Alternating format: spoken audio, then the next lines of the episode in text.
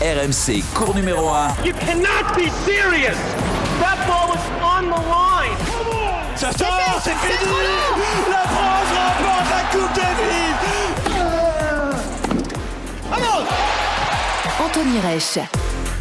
Salut à tous, bienvenue dans cours numéro 1, le podcast tennis d'RMC, disponible évidemment sur toutes les plateformes de téléchargement. hein. N'hésitez pas à vous abonner, commenter, partager tous les épisodes de ces dernières semaines ou des dernières saisons. Et encore une fois, on vous remercie car vous êtes de plus en plus nombreux à nous écouter.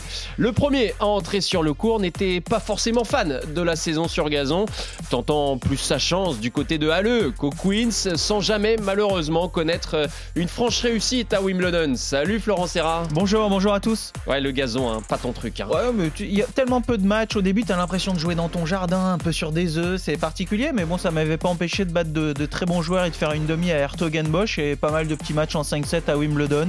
Balle de match contre Djokovic à Halle, malheureux, tu m'as rappelé un, un mauvais souvenir quand même.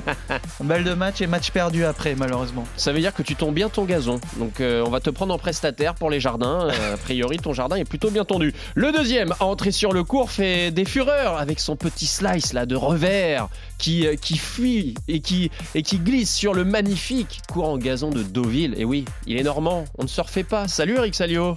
Salut à tous, c'est vrai que j'avais tâté du gazon, c'était bah, c'était un club malheureusement qui a- éphémère à Deauville. Ouais. Euh, ça n'a pas, ils, ils- pourtant ils avaient, Ça pas voulaient reproduire le modèle de Wimbledon, mais malheureusement ça, ça a explosé en vol, on va dire financièrement parlant. Euh, ouais, on essaiera de trouver peut-être des, des ressources plus tard avec la Ligue de on Normandie. ira à l'ambassade de Grande-Bretagne. C'est ce que j'allais vous dire, Le moi, cours secret, messieurs, Euh, pour le aller cours secret, quand euh, en préparation de Wimbledon, euh, ben, je, je pouvais m'entraîner quand je jouais avec Richard, qui était on entraîné par portes Eric de Blicker. On avait Ah. pu jouer à plusieurs reprises. à Certaines l'ambassade personnes ont laissés passer, C'est évidemment. magnifique. hein. Ah oui, C'est oui, bah, on se doute bien, hein, Flo. hein. La saison, et vous l'avez compris, sur gazon est, est bien lancée, messieurs, puisqu'évidemment, à l'approche de Wimbledon, Novak Djokovic fait figure de grand favori une nouvelle fois. Carlos Alcaraz retrouve la confiance en s'imposant au Queens.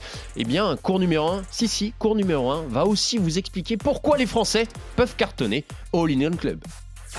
Novak Djokovic, sans ostentation, qui remporte le titre avec juste le sourire d'un combat incroyable. Ouais, cette fois-ci, ce revers termine sa course dans le filet et Novak Djokovic enfin est à terre parce qu'il n'y a plus personne devant lui. Et Novak Djokovic écrit une nouvelle page de l'histoire de ce sport. Septième victoire à Wimbledon en huit finales. 21e titre du Grand Chelem. Le gazon, il le mange parce que c'est son jardin maintenant. Ne te mets pas entre Novak Djokovic, les sa proie.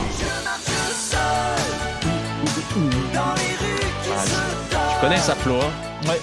Ah, il marche seul. C'est sûr qu'il va marcher seul, certainement, Novak Djokovic, messieurs, là, sur ce, sur ce Wimbledon, la troisième levée du Grand Chelem approche, évidemment. Et Carlos Alcaraz, d'ailleurs, pour l'anecdote, a retrouvé son trône de numéro 1 mondial ce lundi matin, après sa victoire du côté de- du Queens. Les qualifications de Wimbledon vont démarrer dans les toutes prochaines heures et le tableau final s'ouvrira le 3 juillet prochain. Ça la se Dream Team. joue à Roehampton, les qualifs de Wimbledon. Attention, euh, on ne joue pas sur le site Oui, mais avant. tu ne hein. coupes pas l'introduction. Florent. Florent, discipline, s'il te plaît. Pu- Tu attends que je finisse mon introduction et t'aurais fait ta remarque après. On aurait parlé du lieu mythique, des qualifications que qu'Eric connaît bien. Donc je disais, la Dream Team Tennis vous présente les enjeux de ce Wimbledon 2023. Messieurs, évidemment, première thématique, on va parler de Novak Djokovic qui sort de ce triomphe euh, du- historique du côté de, de Roland Garros et de la Porte d'Auteuil. Il sera le grand favori, Eric?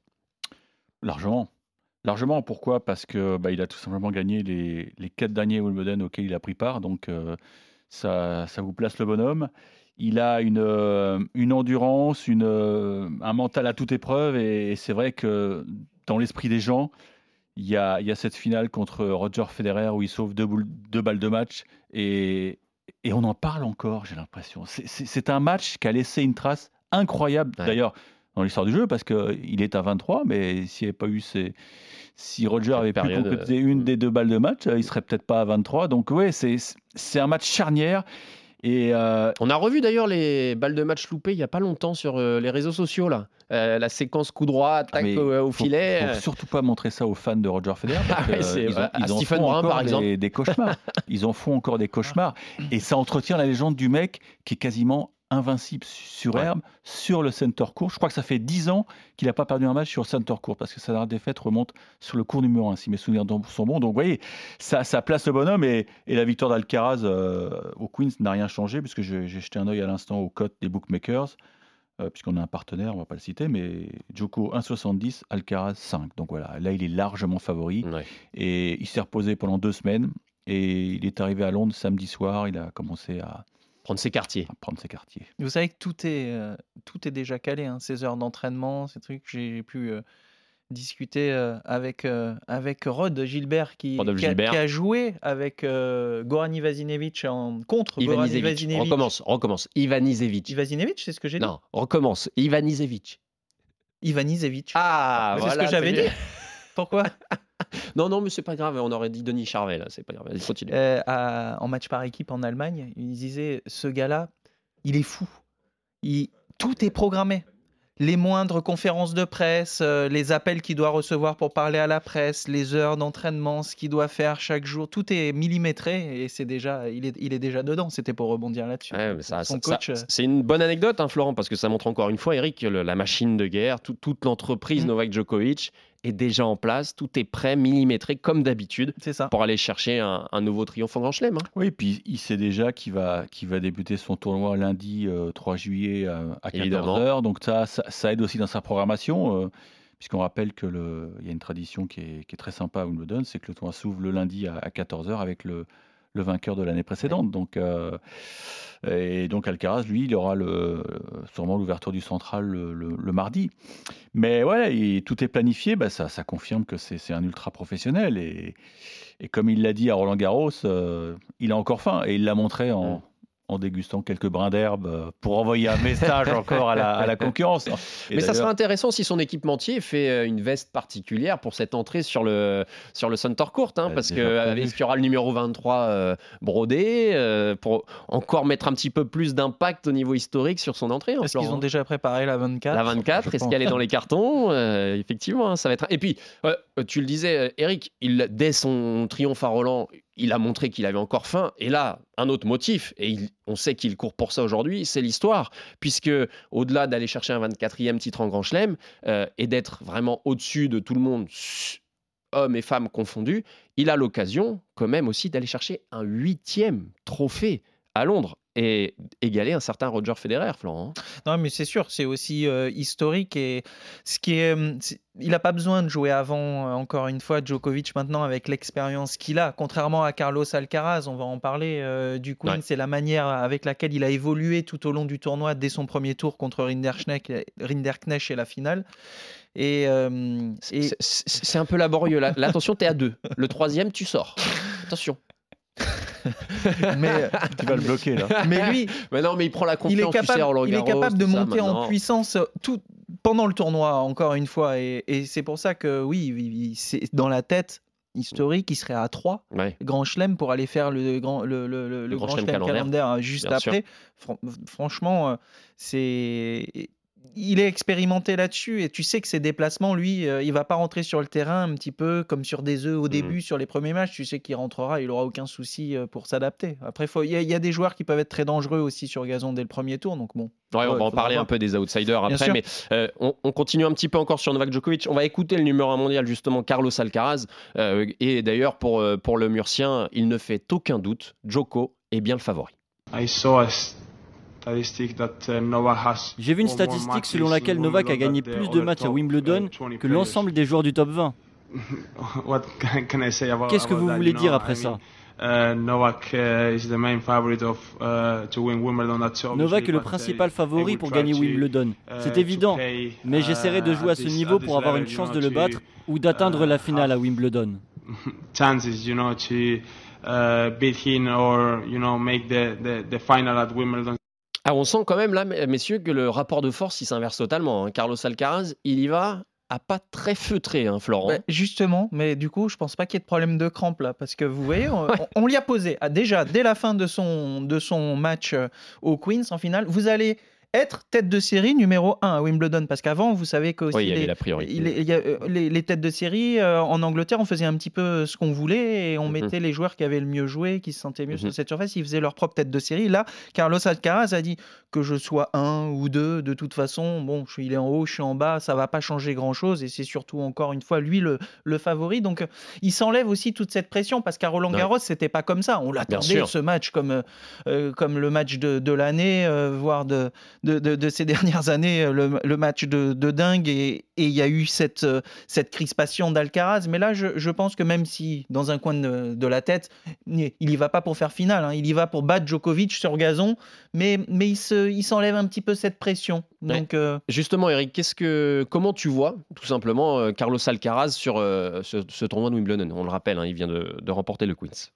Moi, j'ai été bluffé. J'ai été bluffé par, euh, par la facilité, entre guillemets, avec laquelle il s'est, il s'est adapté à cette surface. Parce que j'ai l'habitude de faire les paris RMC le, le lundi ou le mardi. Et, et quand on, on l'avait pronostiqué sur Arthur Fils, puisqu'à l'époque, il devait jouer Mhm. Arthur Fils, et j'avais dit, il y a un coup à jouer. Parce que c'est- toujours le premier match qui est le plus dur, et Florent Ouais. pourra nous en parler Bien mieux sûr. que moi, bien sûr. Et finalement, il a joué Arthur Ginderknecht, puisqu'il a été repêché en tant que lucky loser, et il est passé à trois points de la défaite. Mm. Donc là, tu te dis, euh, derrière, il a, franchement, moi, il m'a, il m'a régalé parce que, bah, je le répète, passer pour un fou, mais c'est un génie. C'est un génie et je vais vous, je vais vous sortir deux stats. C'est le cinquième joueur le plus jeune à gagner sur trois surfaces différentes. Et les quatre premiers, c'est Borg, Villander, Yewitt et Connors. hein, ça vous situe le, le, le- Quelques clients. le gaillard. et puis, euh, gagner trois tournois sur euh, trois surfaces différentes la même année, ça arrive très rarement. Alors évidemment, Djokovic l'a fait en 2022, 2021 et 2019, mais le dernier joueur hors Djokovic ou Alcaraz, c'était un Français. Un petit quiz là C'était un Français, c'était en 2017. 2017. Ah, je vous vois là, vous cherchez. à là. gagner sur, euh, sur, sur les trois gazon, surfaces. dur, terre, la même année. euh, Gilles. Hugo Humbert. Perdu. per- Bip, bip. non. Ah, C'était pas Gilles. Alors, vous voulez un indice? Il, il joue cet après-midi. Gasquet. Bip. il joue cet après-midi à Rompton. Ah, Ah, gros, gros indice là. hein. Benoît Père. Bip. Oh, c'était pas sur le circuit principal. Si, bien sûr. Ah oui, ah, tu parles du circuit ça y principal. est, je Oui. l'ai. Tu Lucas Pouille. Bravo. Ah oui. Eh oui, Lucas Pouille. Lucas Pouille qui avait gagné Budapest sur terre en avril, tant qui a disparu du calendrier, Stuttgart et en fin d'année Vienne. Ah Voilà. oui. Donc tu vois, euh, Alcaraz le fait donc à 19 ans. Et non, mais moi, ce qui m'a bluffé, c'est quoi là Mais il sait tout faire. Mm.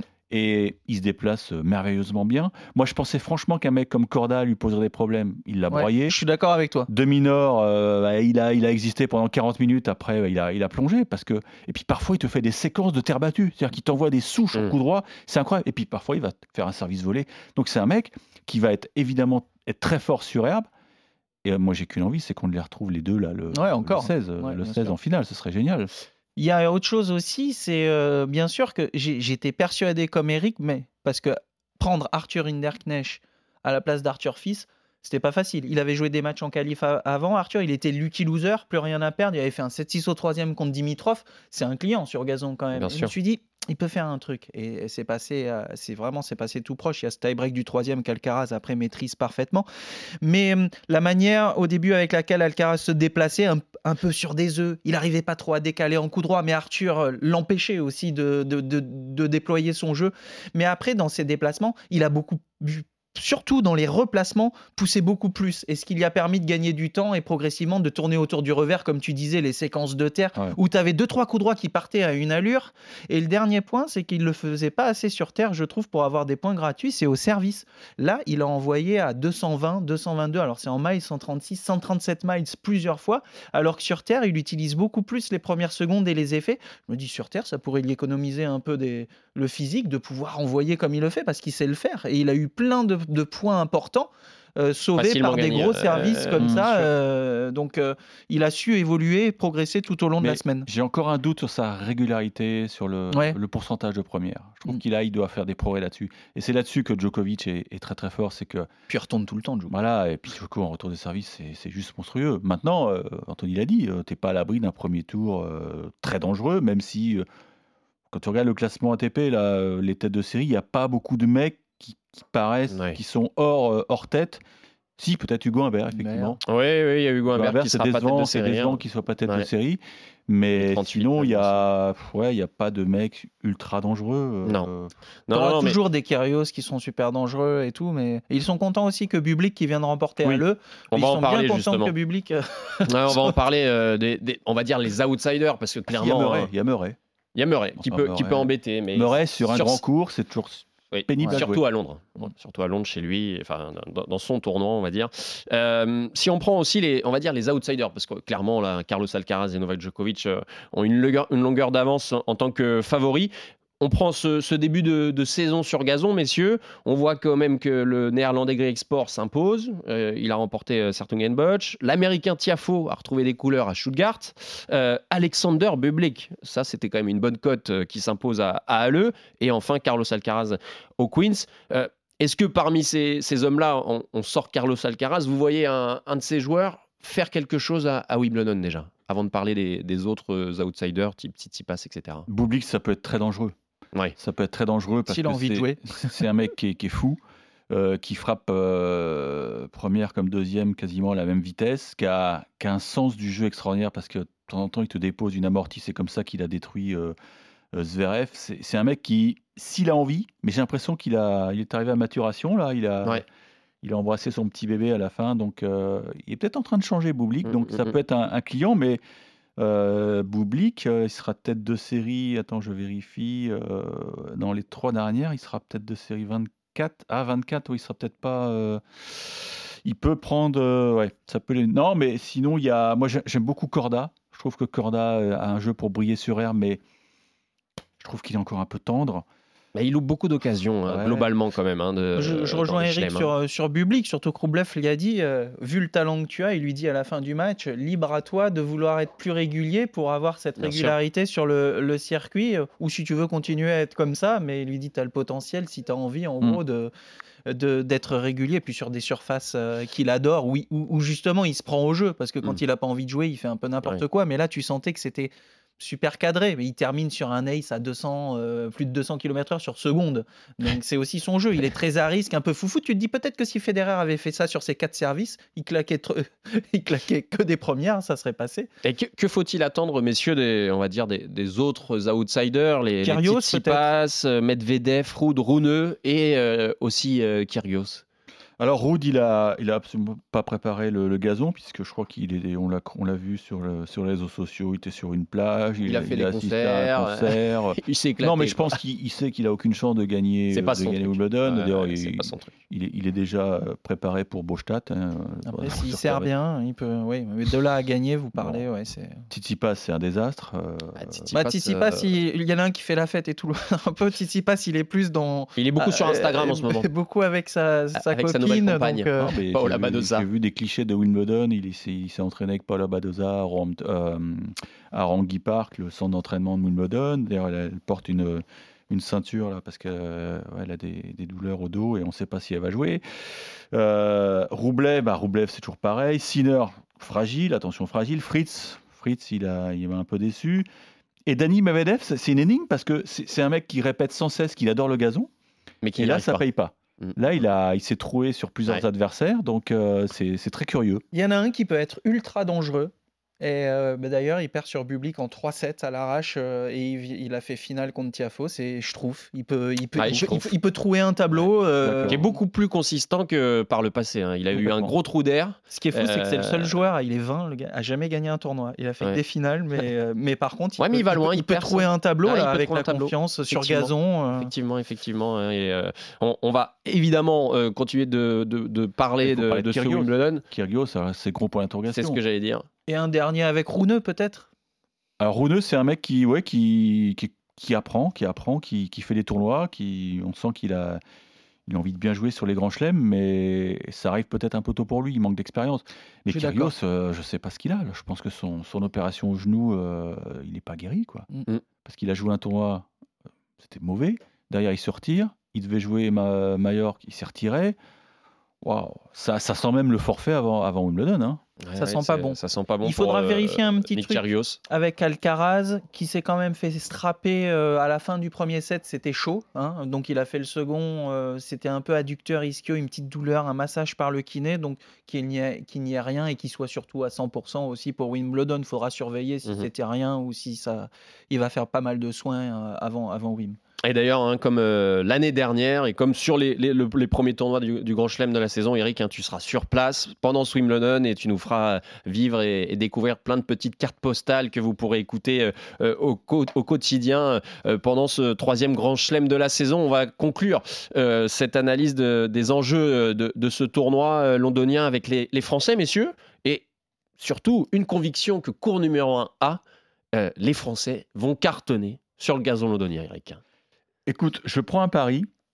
Euh, on se souvient tous de l'enregistrement de notre euh, cours numéro 1, notre podcast spécial euh, le jeudi soir où on célébrait euh, l'élimination des, des derniers Français.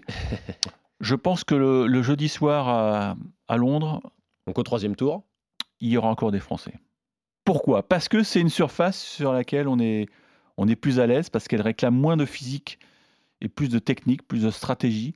Et on a les, on a les mecs pour ça. Alors évidemment, je pense à ma- Adrian Manarino, qui est sûrement notre meilleur joueur sur gazon Ouais. depuis de, de Très en longues- forme là. hein. depuis de nombreuses années, qui a quand même euh, battu deux top 10 euh, sur les tours préparatoires. Richard Gasquet, qui est, qui est capable aussi de, De coups d'éclat. de torturer pas mal de mecs. 3-7 Alors, contre Sinner à Le. on Ouais, il il- prend un set. Bah, il a battu Tsitsipas aussi. euh, non, non, sa c'est- 600e. Non, non, c'est. Hugo, alors Hugo Humbert, j'ai un gros doute parce que j'ai vu qu'il s'est retiré de Eastbourne, donc à mon avis il y a un petit pépin physique, mais Hugo Humbert a déjà fait huitième à Wimb, euh, il est capable de battre n'importe qui. Et puis on le répète, ils seront pas tête de série, mais à la rigueur ça peut ne pas être un problème, parce que si vous tombez dans la zone de, de Rude ou de Tsitsipas euh, ou de mecs qui aiment pas du tout le, euh, le, gazon, vous pouvez tout d'un coup avoir un, un boulevard. Après, il faut avoir un bon tirage au sort. C'est ça. Euh, Effectivement. Non, mais Ah, ils on- seront peut-être vous- épargnés un jour ou l'autre. hein, Et là, euh, c'était très très dur euh, au tir- Oui. lors du tirage à Roland Garros. Là, s'il y a un tirage un peu plus clément, ça on peut peut-être avoir un petit sourire. coup hein, de pouce. Ils seront quoi Ils seront 14 au coup d'envoi. Alors même si Gaël Monfils est toujours incertain, mais on peut peut-être avoir encore des, des- des chocs franco-français, donc ça vous Ouais. permettra d'avoir de- plus de chance. Mais moi j'y crois parce que moi j'ai le souvenir de Richard Gasquet qui a été très bon à Wimbledon. Mmh, bien sûr, bien sûr, Il y, a- y une sorte de, de tradition, euh, Sébastien Grosjean, euh, bah, Pioline évidemment, le, dernier Français à avoir fait finale. Donc non, il y a, Ouais, mais une sorte de, de savoir-faire. On, on est, on est fort, on- tu tombes au gazon, mais nous on est bon, on est bon sur herbe. Suis s'il y avait un d'accord. Français sur lequel miser, tu miserais sur qui?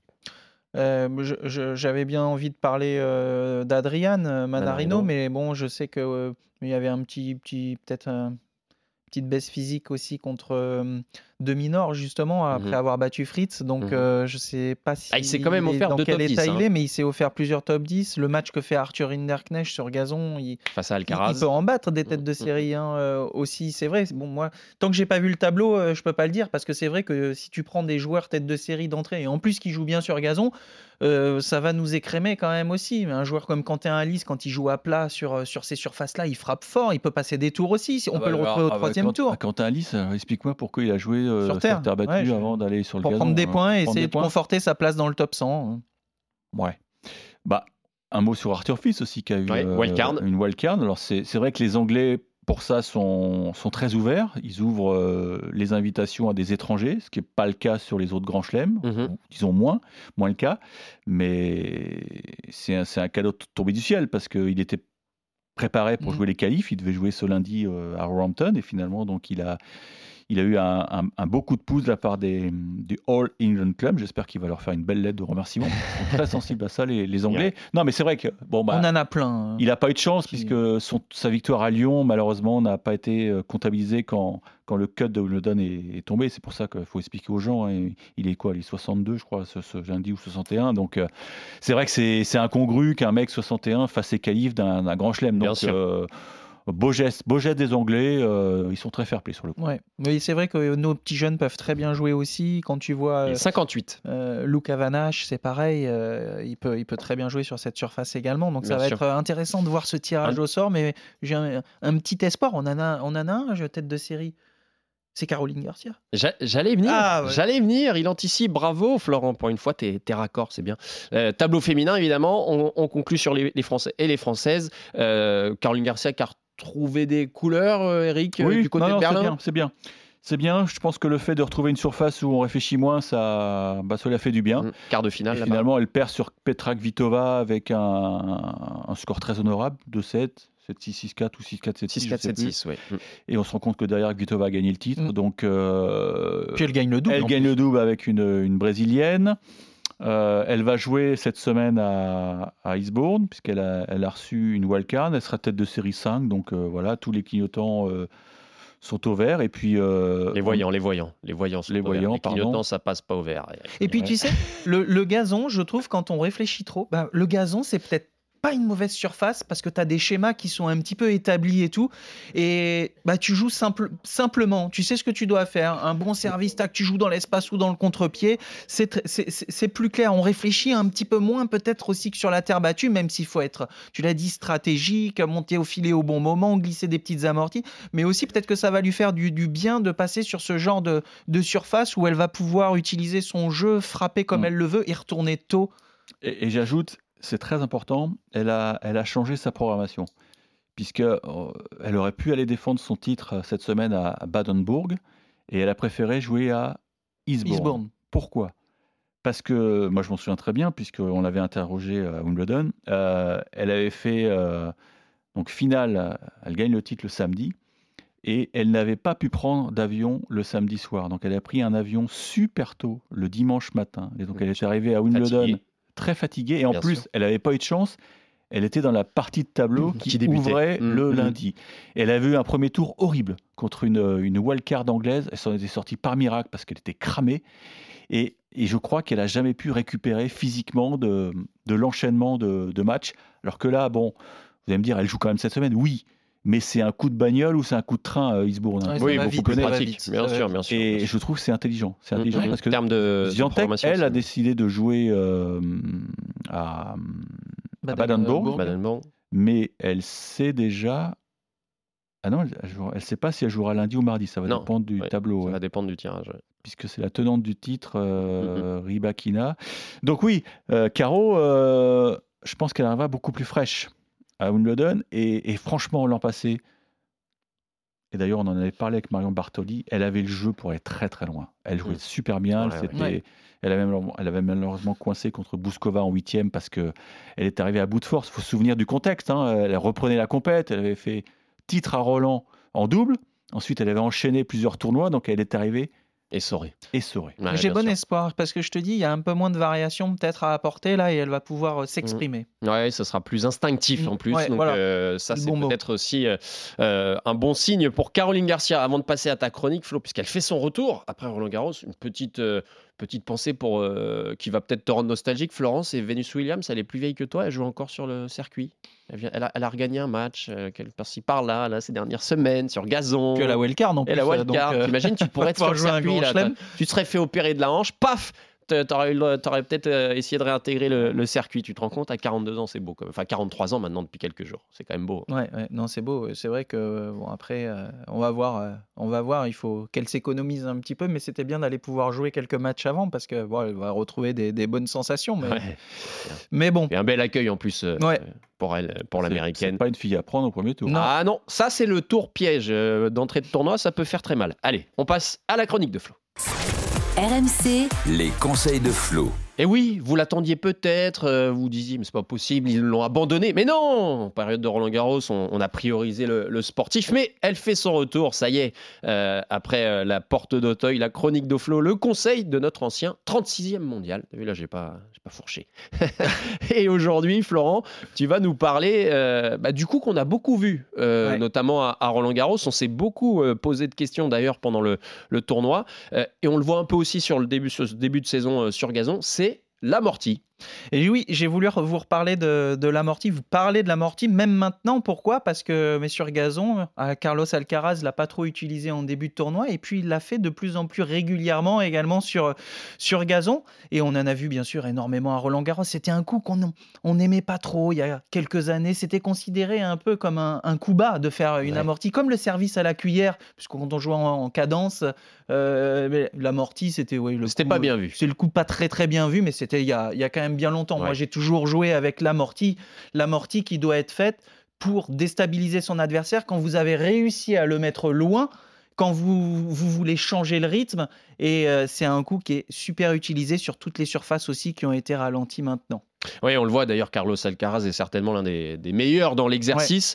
Comment on réalise, Florent, l'amorti, on va dire, presque ou parfaite bah déjà, il faut, il faut avoir fait euh, le déséquilibre, il faut avoir pris l'avantage dans le point, il faut avoir mis loin son adversaire. Et ensuite, quand il est loin, euh, plutôt que de, de, remettre une, une, grosse frappe, là, on peut avoir la petite variation à apporter avec la petite balle, la petite balle courte qui va venir varier, qui va venir surprendre l'adversaire. Comme ça, dans sa tête en face, il se dit oh, j'attends pas qu'il frappe encore. Il faut aussi que je sois vigilant pour partir vers l'avant. Donc l'idée, c'est de pas trop changer. Il faut pas changer sa prise. Vous préparez comme votre coup droit, comme votre coup classique, comme votre coup droit ou comme votre revers.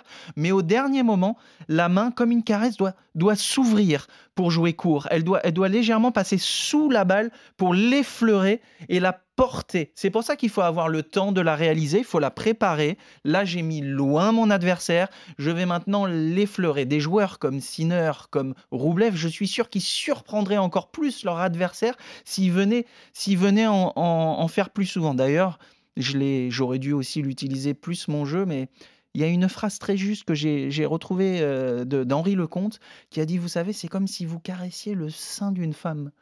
Ben, Peut-être que si j'avais pensé à ça, j'en aurais fait plus souvent. non, mais attends, euh, c'est important ce que tu dis. Euh, tu dis on ne change pas de prise. Non, on essaye de ne pas changer de prise. En fait, on est là. il y a, des, joueurs qui, changent de prise, mais Alcaraz ne change pas de prise. T'es sûr de ça? Ouais, Alcaraz, vous le voyez, il prépare ici, hop, au dernier moment, il, ouvre. Il fait pivoter. Il fait pivoter, en fait, c'est le poignet Donc qui il caresse le sein. Oui, il, passe bien sous la balle en tout cas. Peut-être que si vous pensiez vous en ferez, vous réussirez mieux les, les ah, Moi, je fais beaucoup d'amortis, donc je ne comprends pas pourquoi. C'est parce que tu peux plus courir. Mais changer de prise, regarde, change, si tu changes de prise, l'adversaire en face, il va, il va le voir. Il y a ah. alerte bah en face. Et, et, et, il va essayer de partir dans le bon timing.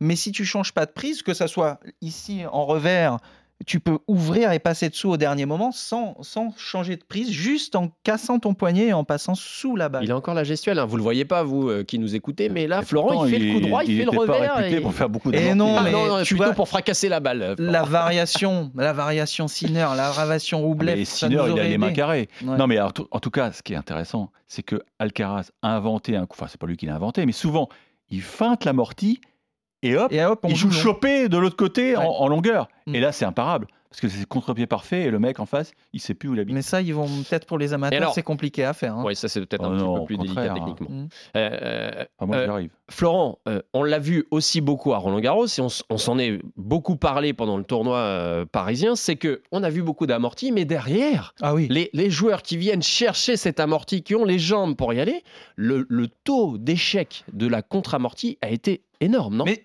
c'est de la géométrie. Malheureux, sur une amortie, une course, on s'est dit, mais pourquoi systématiquement on voyait les joueurs, ils étaient dans de mauvaises positions Vous avez l'amorti droit devant, ils, vous jouez croisé. Croisé, il faut que ça soit gagnant à 100% du, temps, sinon vous ouvrez ensuite toute votre autre partie euh, derrière. Donc euh, euh, il faut pouvoir défendre. Le mieux, c'est d'être prêt à jouer le coup qui est derrière. On joue le long de la ligne et là, on est prêt au filet en avançant derrière. On peut boucher le passing croisé, le passing le long de la ligne. Donc, je trouve que c'est super intéressant de pouvoir rejouer cette amorti droit devant vous plutôt que de tenter, euh, sauf si on a le temps. Si on a le temps, on peut tenter un cours croisé. Djokovic, il l'a ah, fait, il l'a réussi, mais c'est gagnant. mais à chaque fois qu'on joue, si vous remarquez, vous prenez plein de points, on rejoue l'amorti croisé. 90% du, on s'expose, on ouvre les angles. Donc le mieux, c'est de jouer droit devant et d'être prêt à jouer un coup derrière de, pour pas ouvrir les, les angles ou de tenter une petite contre-amortie. Euh, le droit devant, le mec après il a plusieurs options. Il a le passing court croisé, il a le lob. Le lob. Euh, ouais, il n'y a pas de coup parfait. Hein. Il n'y a pas de coup parfait. Sinon, si, il y a le coup parfait, c'est la, la, contre-amortie rétro. Mais là, il faut avoir de la main. Là. Ouais. C'est pas le cas de tout le monde. Non, mais même chez le les pros, il y a des mecs qui savent pas de faire de- Ah non. euh, Non, non, c'est un vrai, un vrai souci qu'on a, Ils qu'on ont a relevé. tellement fermée, ils ont tellement fermée qu'ils sont Exactement. incapables euh, de faire quoi que ce soit. Exactement. Et je trouve On- qu'on devrait leur apprendre. euh, On va essayer ça. de On va essayer ça. la panoplie. On va jouer ensemble, on va, on travailler On va aller ça, ensemble, on va travailler. On aller Simon était en grosse difficulté sur les amortis. Ouais. Hein. Mais il y en a plein. hein. confirme. Il y, en a, il y a beaucoup de joueurs qui sont en difficulté. J'aimais pas trop les jouer non plus. hein, Quand euh, les Espagnols vous en faisaient plein, tout ça. c'était- On va voir s'il y en a beaucoup sur facile. ce Wimbledon 2023. Tu regarderas ça de près. Oui, parce qu'en dans ta plus, petite euh, cabine c'est sur dur le de cours contrôler ta central, course. euh, Parfois, tu, te prends une glissade et tu, tu peux te faire très mal, hein, même sur gazon. hein, ça fait mal. hein.